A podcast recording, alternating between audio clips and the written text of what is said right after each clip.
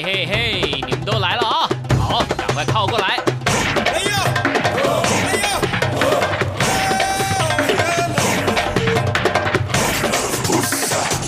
想了解台湾吗？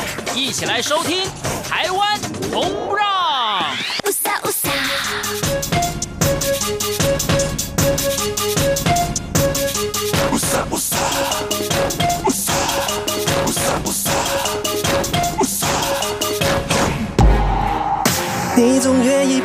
意陪我，没跟你一样开怀。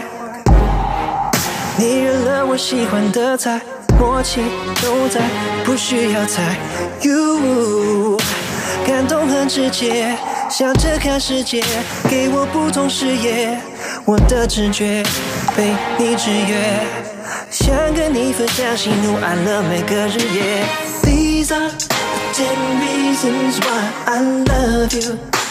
一二三四五六七八九十。These are ten reasons why oh I I ten reasons why I need girl I just wanna say I love you You are everything and everything's about you Ten reasons ten reasons why I love you 你习惯用温柔， 让平凡的生活充满爱。你小小的耍赖，也互相的依赖。Everyday everyday 像初恋般精彩。谢谢你把我当唯一，会在细节里堆积。你的好，你的美丽。These are ten reasons why I love you。一二三四五六七八九十。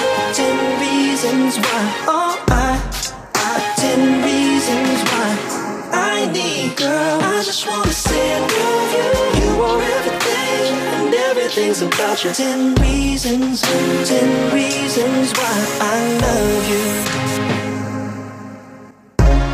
我想保持这样，就爱你这样，在一起很舒服的状态，Love it。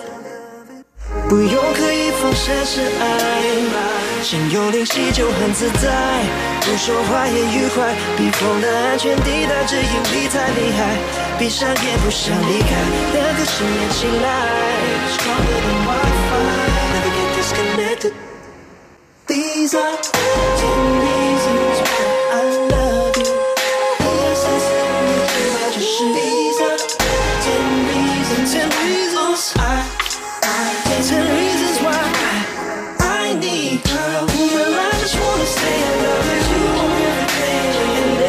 everything's about you. Ten reasons, ten reasons why I love you.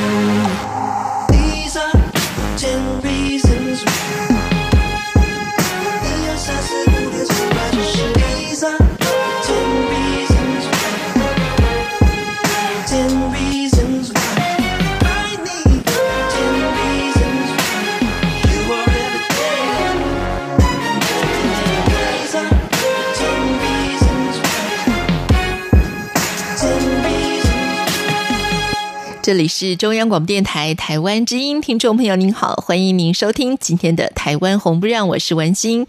在今天周末生活美学馆，我们再次请到了资深的媒体撰稿人张来跟我们一起共度这个周末假期。张你好，文心好，各位听众朋友大家好，我是张。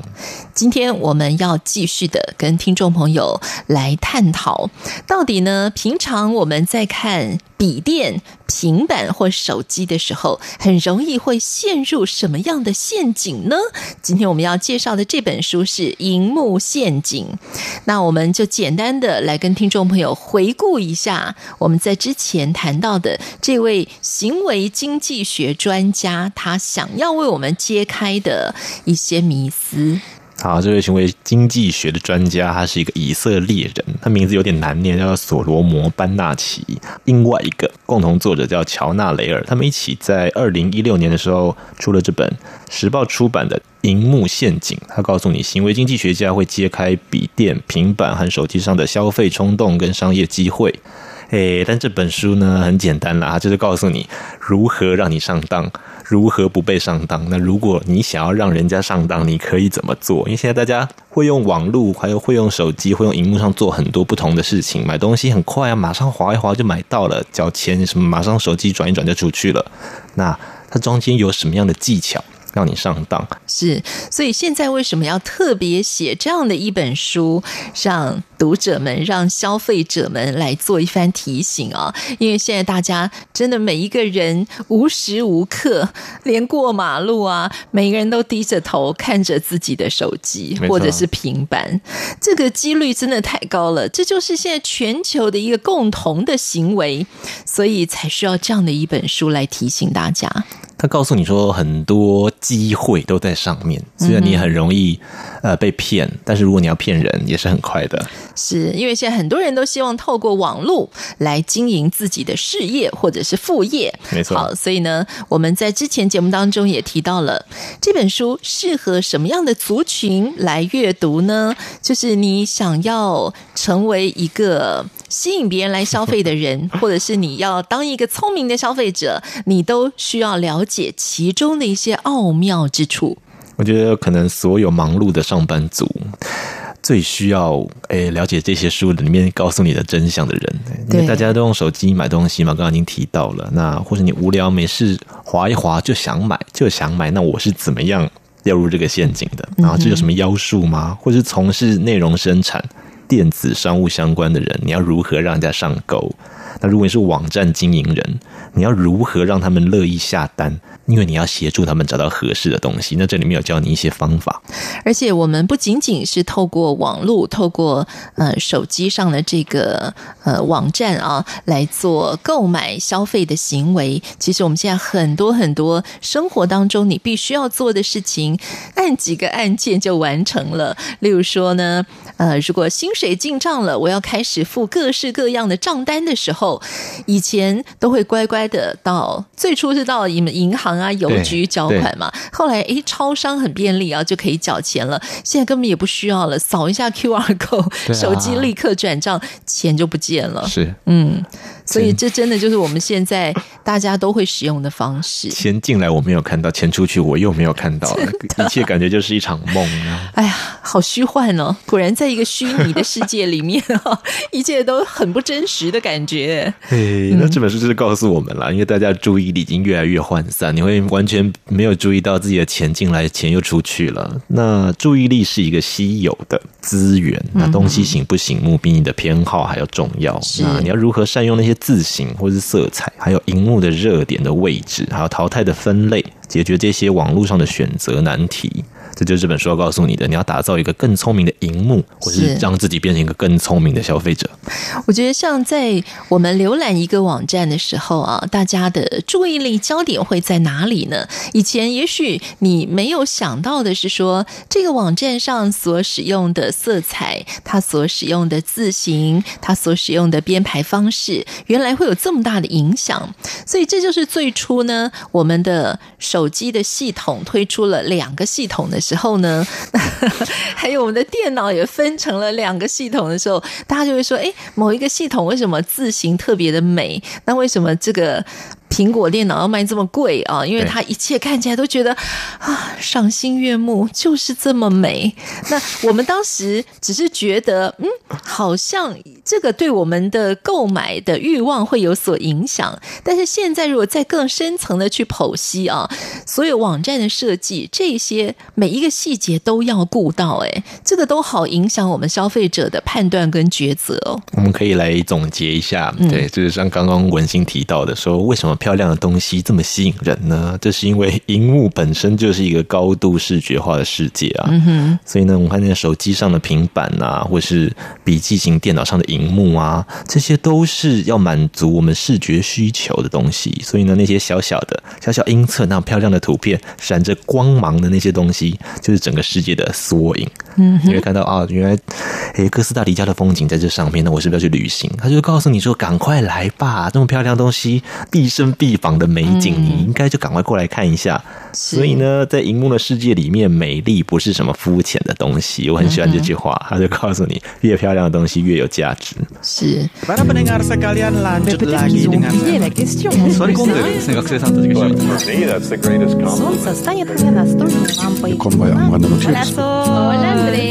无论你在世界哪个尽头，请你跟我这样做。Turn on your radio，阳光 RTI Worldwide，央广联系世界的桥梁。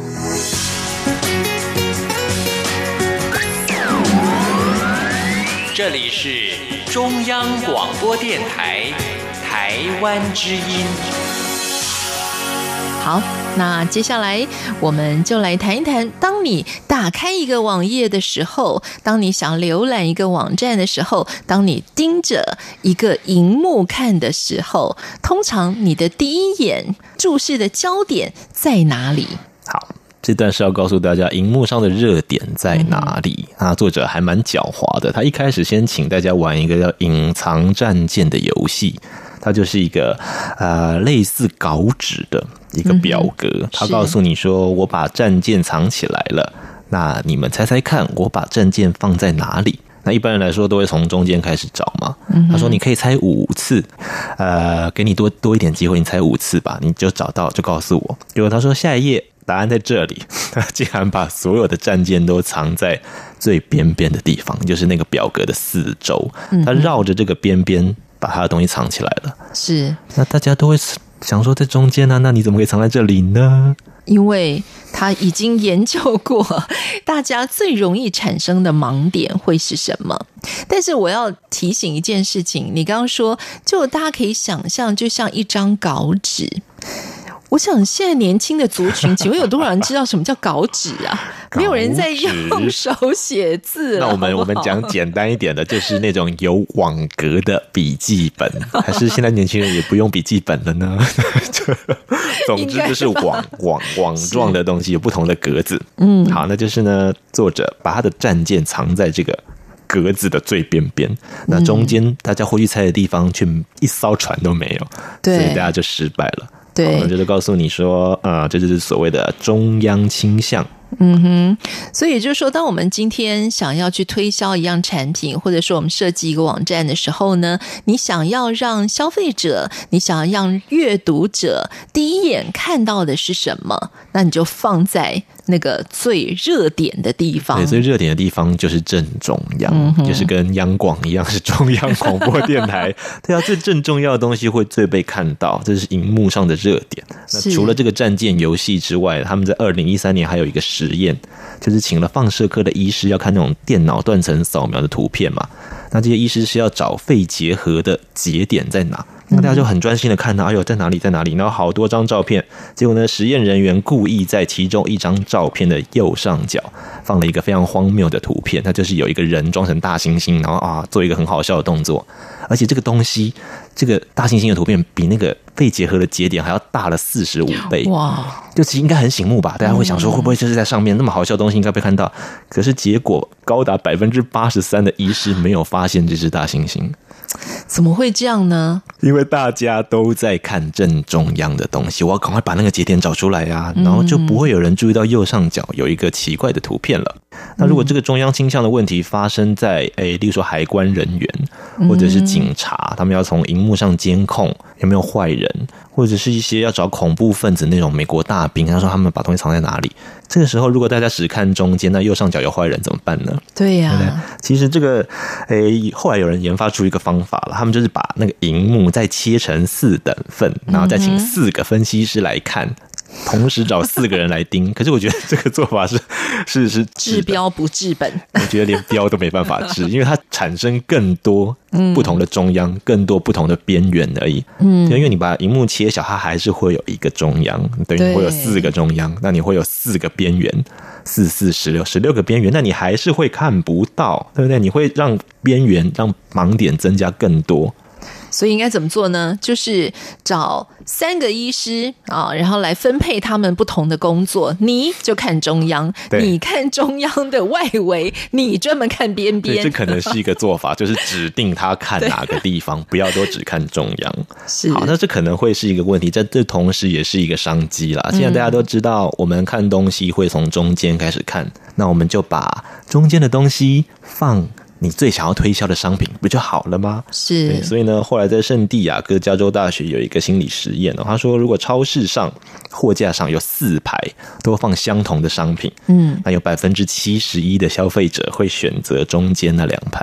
我觉得的确，也许就是跟一般人的身高是有关的嘛。对，你平均来讲，那平均身高的人，你。一眼望过去，就是看到你你的目光所及的地方，你不太会去啊蹲下来看底下的，不会去哦看抬头看上面的，所以这个跟人心理很有关系。对对，所谓的平均就是中间，哦、对对，所以就在中间会比较。啊、我们像日本那种套餐会有松竹梅三种嘛，那、嗯、那其实大家选最多的就是竹竹套餐，因为它不会太贵。也不会太便宜，感觉好像嗯比较可以吃饱，那这样子有点中庸之道的那种效果，所以中间的东西是容易被看见的。是，或者是看电影要订电影票，也是常常上网去看。嗯、你看，我们都是从电影院的网站去先订票，已经很少人现场买票了哈。对，大家会去订票的话，通常也是中央的位置被抢光。那因为中央看的比较清楚嘛？对，会有这种迷思吗？啊、这叫迷思，这也是中央倾向的的问题。我也不能说是迷思了，因为中央看其实也是真的比较清楚。但我个人是喜欢后面一点，我觉得只要后面就好了。看电影你喜欢后面啊？荧幕很大，其实没有特别的差别。我比较怕的是坐太前面，然后一直仰着头，这样，嗯，他头脖子就很酸。哎，那倒也是哦。对。对，所以我不会特别迷思中央的位置，那我只要后面一点，嗯、那即使是左后方或右后方，我都没有关系。其实我后来有研究了一下啊，就是当我们进剧场去看歌舞剧啦、看音乐会的时候啊，哪一排的位置其实是最好的？因为很多人都觉得我要坐第一排，对对对，我要抢第一排，这样我可以看得很清楚。对，但是呢，我在网站上看到他们的建议啊，专家说其实五到八排是。最 VIP 坐的位置，因为它的前后距离是最适中的，你也不用一直抬着头。那反而呢，你在第一排看到的会有盲点。对，因为你拉太近了，就有点像是刚刚我们讲那些什么海关人员或者是一些监控恐怖分子因为，他们看太近了。那反而忽略了周遭的的一些情况。是，好。那如果说呢，今天我们去一个，比如说我们去百货公司好了，那我们要去洗手间的时候呢，通常大家会怎么选择呢？一整排的厕所，对，请问你会选中间的吗？还是会刻意的避开所有人群，选边边的？我个人是会选边边的，我个人也选边边的。但是这边也是有一个心理实验啊，就是说有一个四排隔间的公共厕所啊，那位位于中间的两个厕所被选用的机会比隔壁两个边间多出百分之五十。嗯，这个我们有没有点像打脸这个作者的感觉？可能我们比较孤僻一点的，想要躲在没有人看到的角落上厕所。那中央倾向也是出现在这个实验里面，就是告诉你中间比较容易被人家选中。是，我觉得这也很像是我们做捷运的时候，当我们从手扶梯下来或上去的时候，通常大家就会选手扶梯一出来的那个车厢。对，所以中间的这几段都挤得特别满。没错，好，就前后都很少有人会想要多走几步，走到前面或走到后面，所以反而会比较空诶。所以这也是中央倾向告诉我们的，对，大家都想要往中央集中，是。对中央资源比较好，那这个是嗯，嗯取中庸之道。到现在都还有一样的影响，嗯，所以呢，中央是热点，边缘呢就是冷的地方，冷宫都在很边的地方，对，没错，大家都 嗯，对，荧幕上投射到现实生活当中都是一样的，中央倾向是一个蛮蛮严重的影响，所以这个呢，如果我们放在今天我们进入到一个超市里面，我们要在这个琳琅满目的货架上寻找你自己所喜欢的零食的。时候，那么应该要怎么样来选？那如果说是透过荧幕的方式，就是我们在网络上面来选购，那我们就应该要怎么样来设计，大家才能够呃比较专注到选到你想要喜欢吃的零食呢？这边还有一个实验呢、啊，就是告诉呃大家说，你要选零食，你不一定会照你一开始想象的东西去找，嗯、这告诉你说，你会从你一开始看到的位置。就是你最后不断注视的位置，这个是一个加州理工学院的的一个实验。他请了四十一个学生，他先请大家回答你最喜欢吃的是什么。假装我喜欢吃的巧克力。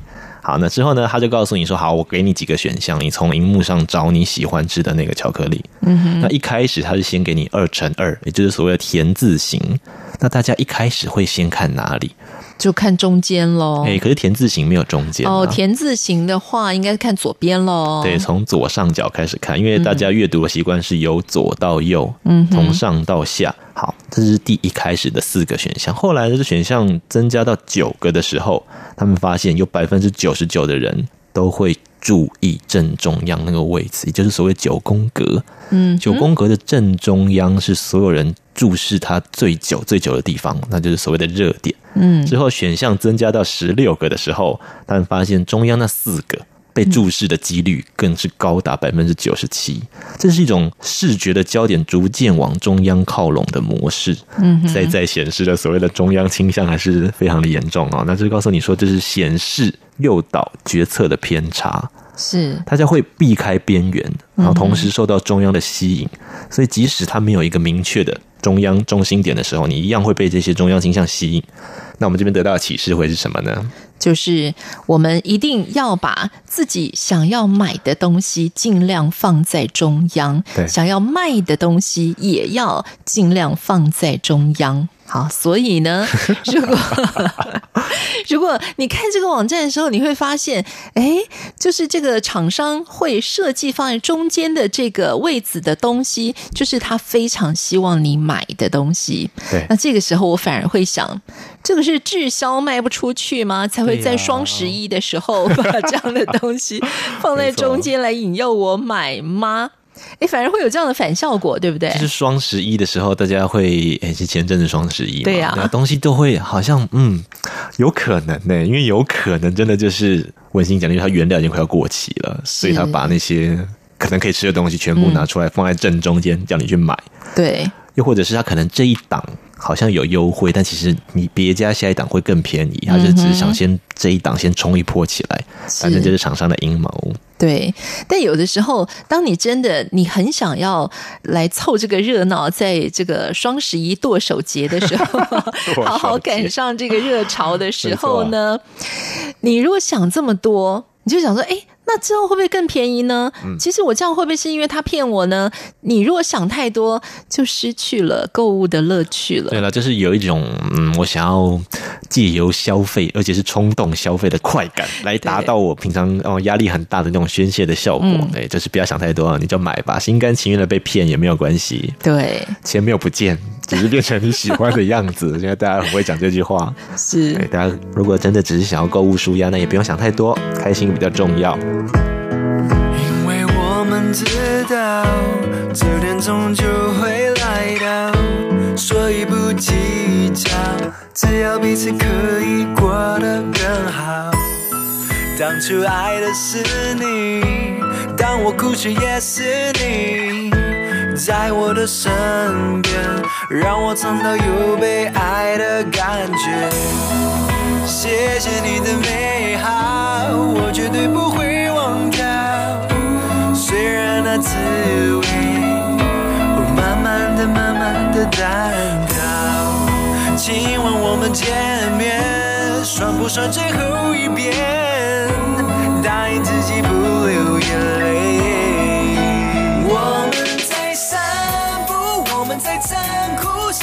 早预估。谁要说出口？谁要当凶手？你还是我？我们的全部，所有的全部，只要再一步，就能够解脱，就能够拥有，得到自由。请你不要。try like this is a surprise，哭出来，only make things 更难挨。我的爱并没有改，是时间作怪。Girl you know that right。黑你把你眼泪擦干，黑你把你脚停下来，One more step，That's all that we have left。谢谢你的美好，我绝对不会忘掉。虽然那滋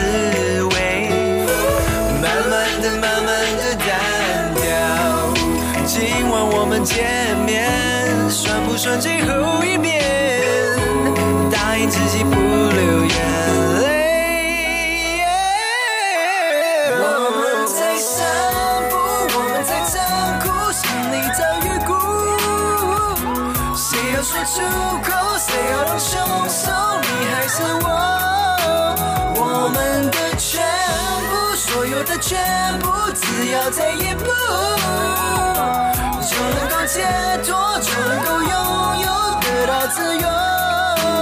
我们在散步，我们在残酷，心里早预估。谁要说出口？谁要当凶手？你还是我？我们的全部，所有的全部，只要再一步，就能够解脱，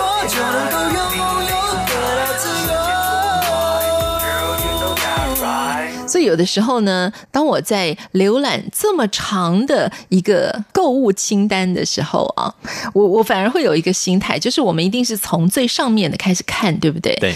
可是我反而会先跑到最下面，因为我很怕说，我上面看一看，可能我就呃，你知道很冲动，我就买了。会不会有什么遗漏呢？对呀、啊，也许后面有更好的，所以我反而会从倒过来看，然后看到最后的时候，发现哦，原来后面也没什么好货啊。好吧，看背个背个一点点掉，所以你想要全部包抄嘛？是，但是这边又又有另外一个实验告诉你说，哎，东西显不显眼，醒不醒目，其实会比你的偏好还要重要。哦，因为大家其实都算是视觉系的动物，大家都喜欢看到最显眼的、最能够抓住你目光的、最能够入你的眼的。一看说，哎呀。真的很漂亮哎！对，哦，你以为你已经很清楚了，知道自己要什么了，但你还是会被他拐过去。嗯，他们是一样是加州理工学院的实验，然后他请一票大学生先回答我爱吃什么，像刚刚我假装我喜欢吃巧克力，那我现在假装我喜欢吃洋芋片。好，那他就会，哎，接着请你看一个荧幕，它上面会有十五种零食，然后就请你把你喜欢的东西按照一到十五的顺序排序吧。但是他这实验者很狡猾，他就故意把 A 牌的洋芋片的图片调的比较暗一点，嗯，那 B 牌的洋芋片调的比较亮一点。所以即使我一开始说我喜欢吃 A 牌的洋芋片，但是我一看到那个图，我会发现哟，B 牌的洋芋片比较漂亮诶，好吧，那我就选 B 牌的洋芋片吧。所以 他就是利用了一些技巧，让图片变得更醒目，嗯，更显眼，那就影响了你的偏好。是，而且当你买到一个比较漂亮的东西的时候，你的心情是很开心的。对，在这样的开心的情绪的引导下，你也会认为你买到的东西是比较好的。对，这就是刚刚我们提到的双十一的故事。对，他 就是故意把东西弄得更漂亮、更显眼。嗯哼，在这个气氛之下，你就是忘了你自己一开始的初衷，你反而被他那个漂亮东西给吸引过去了。嗯，而且他还提到说，如果呃你当时还正在忙，我忙着就是要回简讯回。Line 上的讯息，回脸书的讯息的时候，那你就是更分心的状况之下，你这样子视觉化被诱导的情况会更严重。所以在网站的设计上啊，也会比较偏向于你如果让它更醒目、更漂亮而更简单的话，不要太复杂。有时候那个说明啊，那个小字太复杂的话呢，虽然是一个很好的提醒或者什么之类的很好的说明啊，想让这个产品感觉上更实用啊，或者是更物超所值啊。可是当我们很忙着在做别的事情的时候，你真的，一看到那些字，你想到哎。算了，那我选隔壁这个好了。对，它的图比较多，我用图我就可以看懂了。嗯、那我为什么要看那些字呢？是，所以大家在网站上设计上要调人的时候，对，就多放一些漂亮的图吧。所以为什么现在视觉设计系应该是非常夯的一个非常热门的一些科系，还蛮多朋友都是读这个嗯不一样的东西，想要让自己以后更有竞争力啊。是，所以人的天性啊，真的就是喜欢美好的事物了哈。嗯，没错。是，所以在这个排序上面呢，根据这个研究就发现啊，水平排列的资讯真的会比较显眼，比较让我们注意到。嗯，这也是一个呃，怎么讲，比较公平的一个优势，因为现在荧幕都是由左到右了，嗯、应该大家没有看过直排的电脑荧幕吧？比较少吧，嗯，就是字是由右到左，然后中文式的排列，对，所以我觉得这个所谓水平资讯比较显眼，应该是一个人人平等的状态了。嗯，但比较有趣的是，你要怎么帮他排序？嗯，就是刚刚我们提到的大学生会想要吃洋芋片还是巧克力，但是图片如果漂亮一点或暗一点，就影响到他的偏好。所以你可以用什么方式去让他排序，会影响到他的选择。嗯，这边的实验是提到说戴尔的电脑，嗯，他们做了一个实验，是请他们的消费者到网站上去买。那一般买电脑会有十二种不同的选择的方式，他可能会考虑到性能，考虑到价钱嘛。对，那如果呢，可以让大家从价格开始排序，那消费者就会真的很认真的去比价，说：“哎呀，这个东西比较便宜，那我买便宜的这一款。”但如果他让大家用呃机能来排序，因为机能的东西是越新的越贵嘛，那你就会真的买比较贵的那一个。对，你让他看到什么？用什么方式排序，它就真的会照你想象的方式去下单。尤其对于我们这种真的很不懂电脑的人来讲，第一个就是看，哎，这个是最新上市的，所以我相信呢，它一定是比在前一代的功能更好，然后性能更佳。也许就是你买到新的，总是会比较符合你现在的需要。哦，那如果你从价格来看的话呢，有一句话说“便宜没好货”，虽然不见得是如此，但是呢，我们一定会觉得，嗯，那这么便宜，会不会我买了不久，它可能就停产了呢？它可能就已经不符合时代的需求了呢？考虑比较多，或者是我觉得我不用太复杂的功能啊，便宜一点没有关系嘛。好，那我就买便宜的吧。嗯、对，那就是会在一个所谓你用。价钱排序的情况之下会发生的事情是，但的确呢，像我们不太懂电脑的女生来讲啊，如我们在买的时候就会比较相信这个网站给我们的第一个建议，就是如果它是用性能来排列的话，我们大家就会相信说，哦，这个。不错哎，我觉得很好。你其实不会太呃仔细的去去研究说哦，它的什么处理器是什么跟什么跟什么？对，你看我想举例我都讲不出来。处理器可能是双核心啊，或者是说什么 RM 什么的，我也不太清楚。对，其实我从来都没搞懂过。好，好，所以呢，你可以去诱导它，嗯，就是给大家一个启示，你用什么样的方式去排列。他们就真的会在那个快速的需要赶快下单的情况之下，或是他根本不懂的情况之下，就被你拐过去。是，而且我们也是以消费者的心态来讲啊，通常我们会认为排列在如果说由左到右，你第一个看到、第二个看到、第三个看到的，肯定就是这个呃这个厂商、这个网站想要推荐给你的最佳选择。通常我们就会从这里来选了。就不会想太多。没错。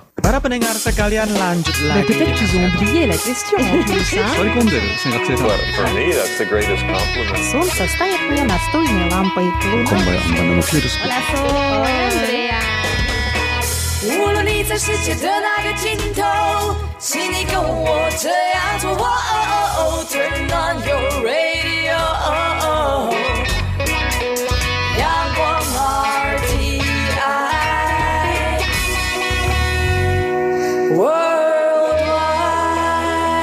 央广联系世界的桥梁。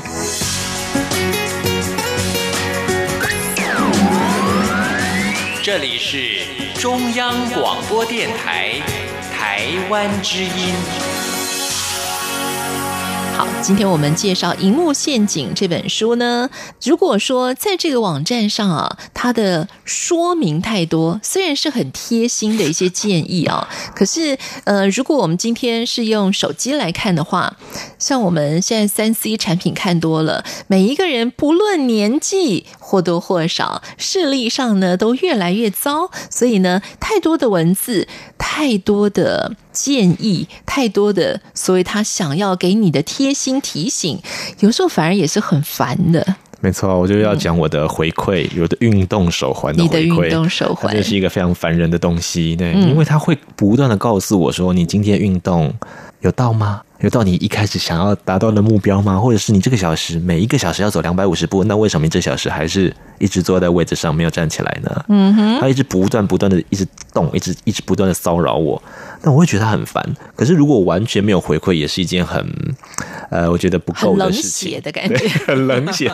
你是放弃我了吗？我们要讲一个例子，嗯、就是大家在运动手环出现之前，你想要关心自己身体状况，尤其是有没有发胖，嗯，就只能去量磅秤。那磅秤是一个很简单的东西，它会告诉你你现在几公斤。嗯哼，那就这样，它也没有办法帮助你减肥。对等下，它顶多给你一个警惕，说我现在八十公斤，天哪，我要赶快去运动。但它不会陪着你运动。那完全没有回馈的东西，或是只有这样一个回馈的东西，其实是没有帮助的。那运动手环会一直跟着你，提醒你说你做了多少，怎么样怎么样的。那其实它才有办法让你不断不断的向前进。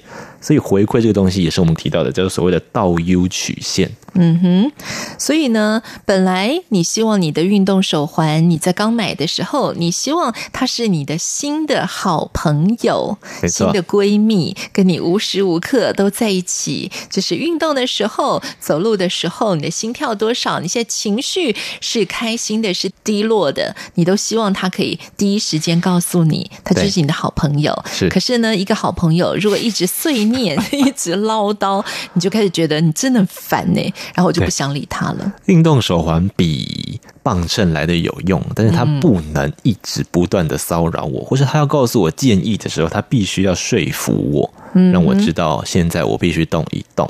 请问运动手环要怎么说服你啊？运动手环它会像我刚刚提到的，它就是会动一下，嘚，震动一下，告诉你说你这这小时还没有走到两百五十步哦，快起来吧。对，像这个时候，有时候我觉得我很忙的时候，我会觉得很烦。但是如果我刚好很闲，嗯、我就真的会站起来，因为他说服到我，嗯，要赶快站起来，因为我需要每小时走两百五十步，这是我一开始定下的目标。嗯，对对，这是所谓的回馈要刚刚好，也是我们刚刚提到的倒 U 型的曲线。是回馈如果刚刚好，它就会到一个所谓的巅峰啊。嗯哼。因为像是那种象限图嘛，它是一个倒 U 型，到了巅峰的时候就觉得、嗯欸、太好了，这个回馈刚刚好。可是如果太多太多，就像我们刚刚文心提到的，它一直 C C 量，然后我觉得我没有办法负荷的时候，我的那个呃所谓的满足感或者满意感就会开始往下掉，嗯，就会物极必反的从最高峰继续往下，从一开始最低的那一端到最高那一段，再往下到最低的那一段，这个所谓的倒 U 型的曲线。所以关键就在于怎么样可以刚刚好。对，怎么样可以让你觉得哦，太好了，我觉得很有用。那这样呢？我们之前在谈的时候，我们谈到的是对于很多台湾的朋友来讲，我们共同的经验 就是，本来呢，在星期五的晚上，我一定会想到要做这件事情，就是去买盐酥鸡，好好的犒赏自己一个星期以来的辛苦。可是呢，为什么这家盐酥鸡可以特别的让你每个星期五的晚上都来光顾呢？都来造访，你都很想跟他买呢？这中间诀窍在哪里？就是因为它东西好吃吧，我猜，这是最基本的要求了。但我们现在要提到的是所谓的回馈，对，回馈就是如果说呢，当你今天已经要去买盐酥鸡的时候，你心理上其实已经有一点点的愧疚，说啊，星期五的晚上吃盐酥鸡当宵夜好吗？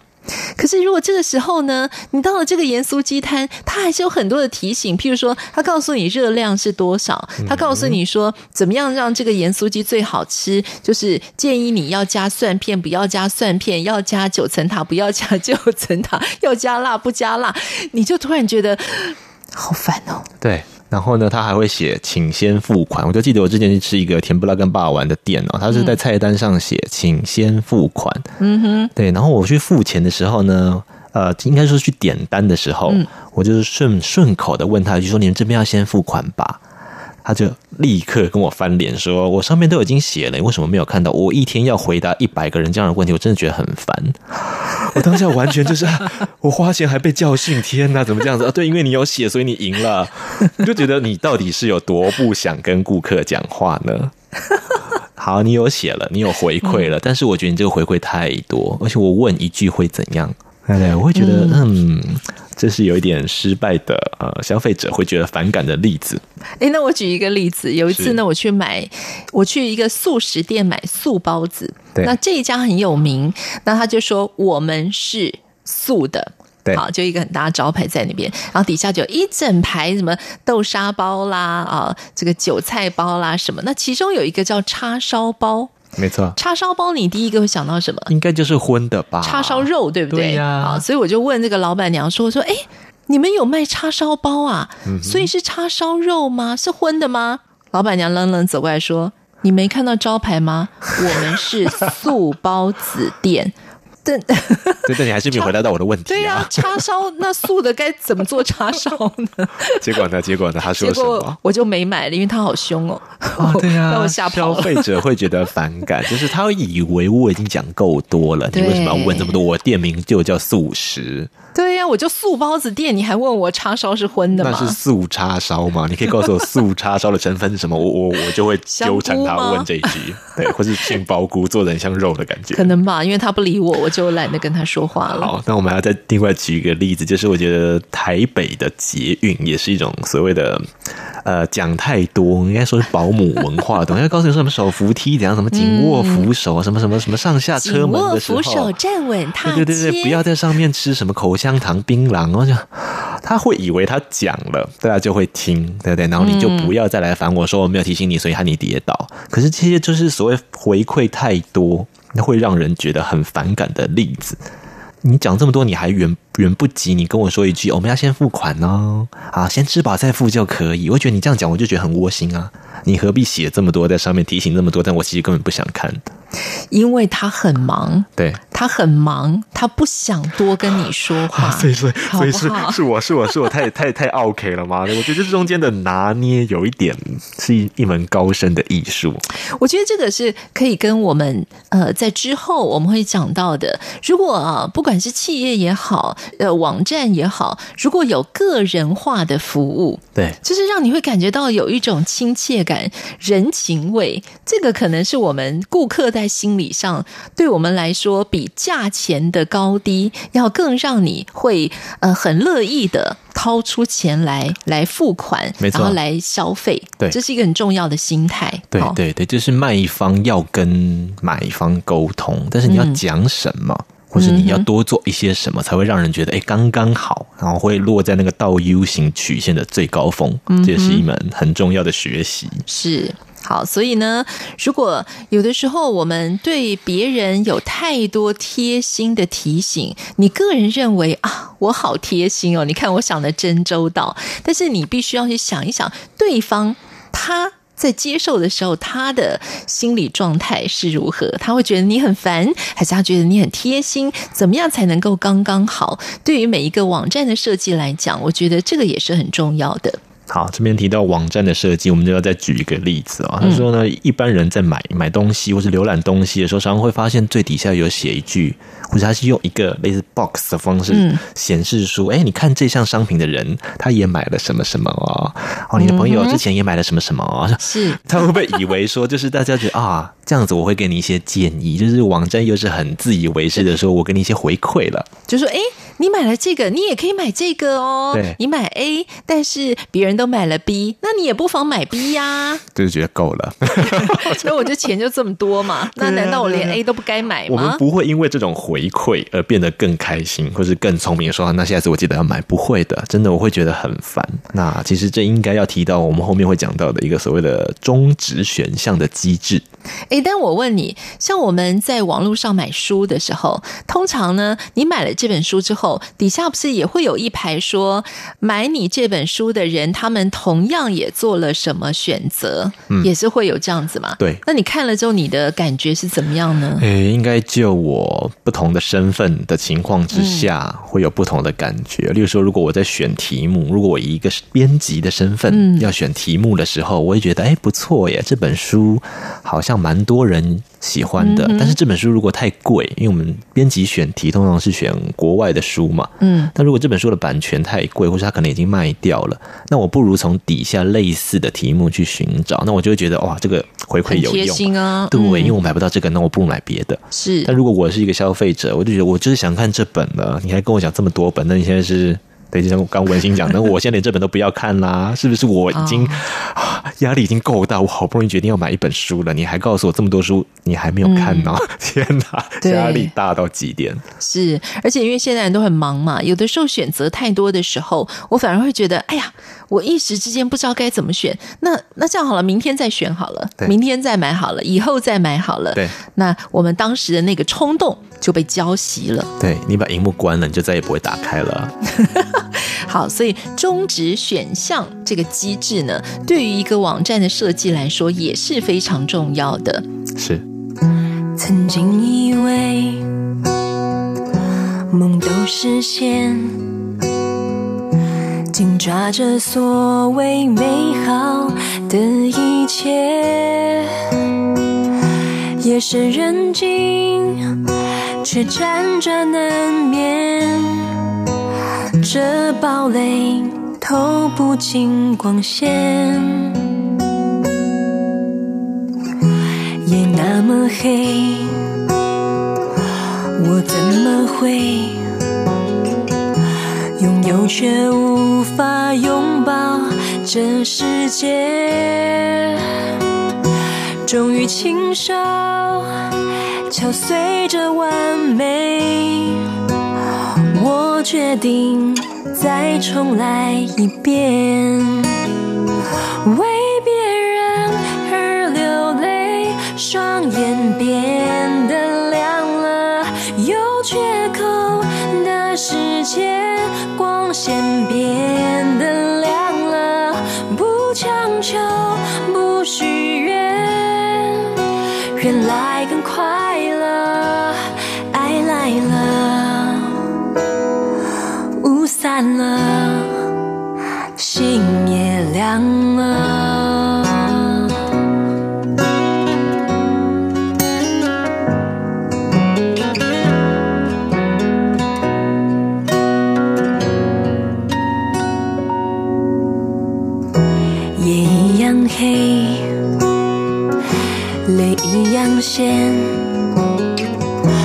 不一样的是你在。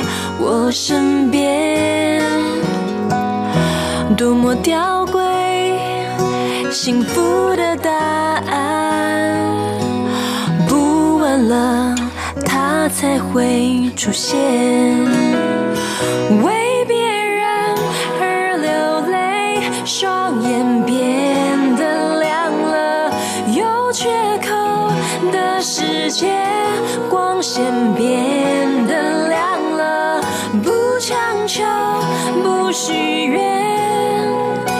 原来更快乐。爱来了，雾散了，心也凉了。作者有提到的是，呃，他让一群的学生啊，在买这个巧克力的时候，譬如说他有二十五种巧克力让你选，那其中的 A 群的学生，他给他六个巧克力，然后就说你从六个里面选一个你最喜欢的。那另外一群呢，就给他二十五个巧克力，你去选。你觉得谁会做最快的选择？谁对自己的选择会最满意呢？因为我已经看过这本书了，所以我知道答案。对，所以只有六个的时候，我觉得啊，这六个我很容易选出我最喜欢的口味，然后选完以后我好开心。可是二十五个，你吃到第八个的时候，你就觉得啊，我真的不想再吃了。对，你就会对于要选择一个自己最喜欢的这件事情没有兴奋，没有新鲜感了。对，因为反而觉得很讨厌。多，对，嗯、会让人觉得真的就是。是，嗯，是不是我还不够好？我做的是不是真的是最好的选择吗？是，所以呢，这个实验者就给这个，譬如说，给他二十五种巧克力，让他去选哪一个最好吃的这个选择的时候，让他吃到第八个的时候，就跟他说：“好了，后面都不要选了。”你就是这个从这八个里面选，然后大家反而觉得好开心哦。好，我就停止终止选择之后呢，我反而对于我之前选到的我认为最好吃的巧克力，我对于我的选择很满意。没错，所以呢，这个也就是终止选项的一个机制。是的。那除了这个巧克力的这个选择的实验之外呢，在我们今天所介绍的《荧幕陷阱》这本书当中啊，作者他也举了一个例子。那因为这部电影呢，我个人没看过，所以呢，我们就请 John 来跟大家分享。啊，这是二零零九年的一部电影，叫做《爱找麻烦》，is complicated。那就是指呃，梅丽史翠普，对，好复杂，真的有够。复杂有够麻烦，那它是由梅丽史翠普主演。他就是说呢，呃，这个女主角她叫 Jane，就是梅丽史翠普的角色。她跟她的老公离婚多年，然后呢，最近她跟一个建筑师在拍拖，在搞暧昧。对，但是她本来已经有一个还不错的新的对象了，可是突然之间，她的前夫又回来找她了。好像是因为他们两个家庭的小孩有人要结婚，所以因为老外很爱搞这种什么分手之后、离婚之后还是朋友嘛，嗯、哼哼所以呢，他就同时的不小心的跟前夫又 fall in love，差一点讲一些不好的词眼出来。其实。呃，找回初心，他还是不错的，他还是拥有当时我爱他的这个原因。对，他同时有男朋友，嗯、同时又跟前夫再续前缘，哦，那他到底要怎么选呢？哦？那这部电影其实蛮温馨的啦，只是到最后他还是不知道该选哪一位。嗯，那他的最后一个场景是这个 Jane，他烤了一个巧克力蛋糕，要等他的前夫来吃。嗯，结果等着等着，他等的累了，嗯，老公还是没来，他就直接把。罩子拿起来，把巧克力盖起来，他就上床去睡觉了。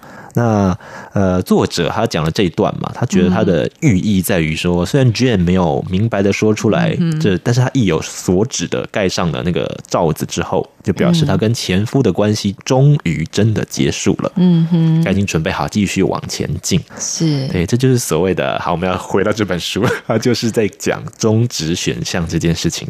所以，如果今天我们想要有一个购物的冲动，我想买一样东西，我怎么选？怎么选？选都选不到我想要的东西的时候，也许我们就会做这样的一个动作，就是把电脑盖起来，把手机关掉，因为很烦啊，选不到。对 对啊。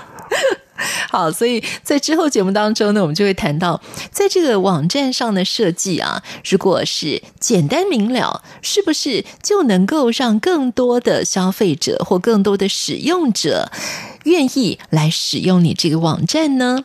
那之后呢，我们在《荧幕陷阱》这本书的介绍的时候呢，会再跟听众朋友来继续探讨。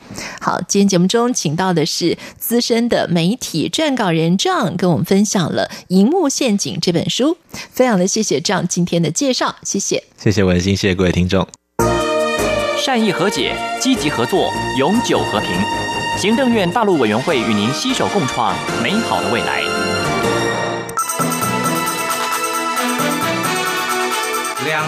观察评论。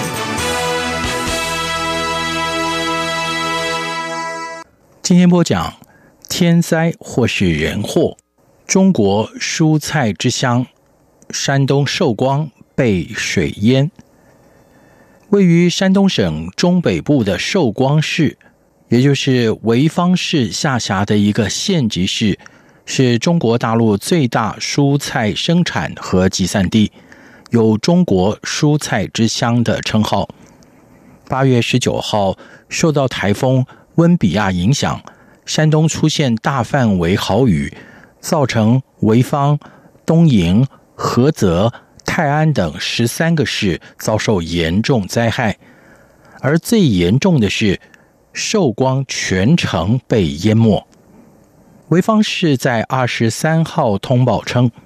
灾害共造成十三人死亡，三人失踪，房屋倒塌九千九百九十九间，二十多万个大棚受损，没有刻意提寿光。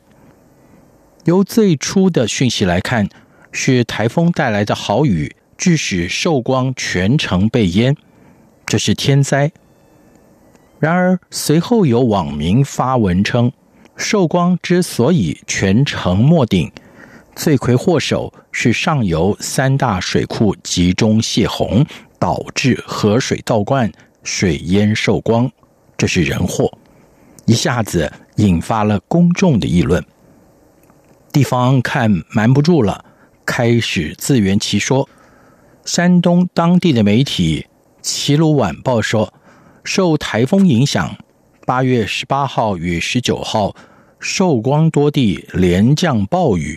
降雨量之大，历年罕见，造成弥河流域上游的水库，包括了野原水库、糖水崖水库、黑虎山水库，接近或超过汛末蓄水位，入库流量远超过出库流量。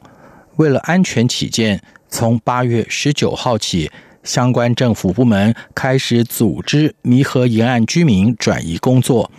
几十个村先后紧急撤离。八月二十号上午，随着泄洪流量的增加，弥河沿岸的村庄开始被河水倒灌。景明村、牟城村、口子村等沿岸村庄相继被淹。潍坊市这才说，全市共有一百五十六点八万人受灾。其中受灾最惨重的是寿光。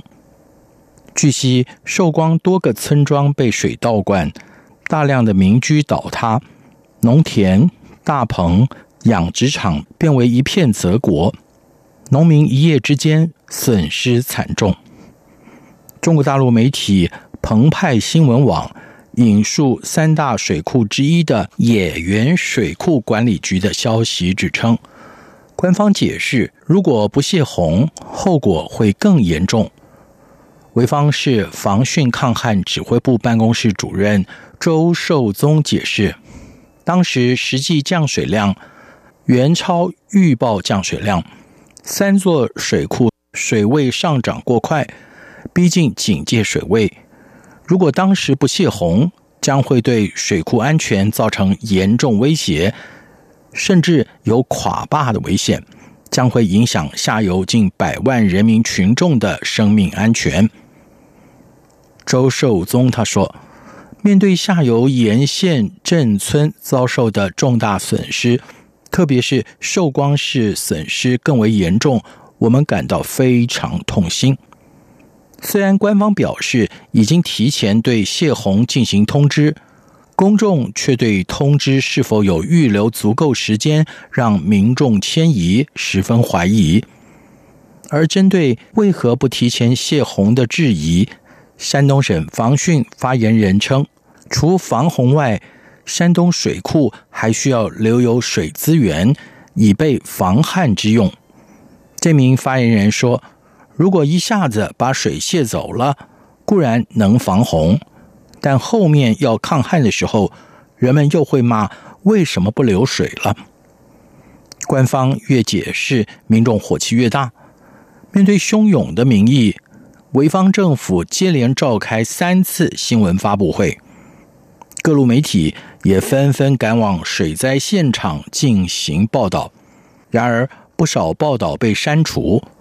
八月二十五号。讲述寿光村民洪水后自杀事件的文章，寿光雨夜他死去，无人知晓。发布之后引发了关注，但二十六号这篇文章在原发布方每日人物多个平台已经被删除。微信平台显示该文违反即时通信工具公众信息服务发展管理暂行规定。与此同时，大陆媒体上一些标题中含有“寿光人为过错”的报道，虽然可以被搜索到，但点开链接后都显示已经遭到删除。网民所发表的寿光洪水灾害惨状的文字、图片和视频报道全被秒杀封锁。中国大陆中央级的官媒只报道正能量新闻。什么警员抢救殉职、农民拯救猪坚强等，企图盖过官方失责声浪，被批丧事当喜事报，中央电视台更是谎报新闻，谎称水库放水对下游没有造成灾害性影响，将灾害报道展示为北京当局如何全心全意为人民服务。讽刺的是，网民不顾当局的大力封杀，锲而不舍地传播受光灾情。灾民面对生产设施被毁而痛哭的画面跟着流出，戳破了官方隐瞒、谎报真相。如果官方不是心虚，为什么要禁止公众讨论呢？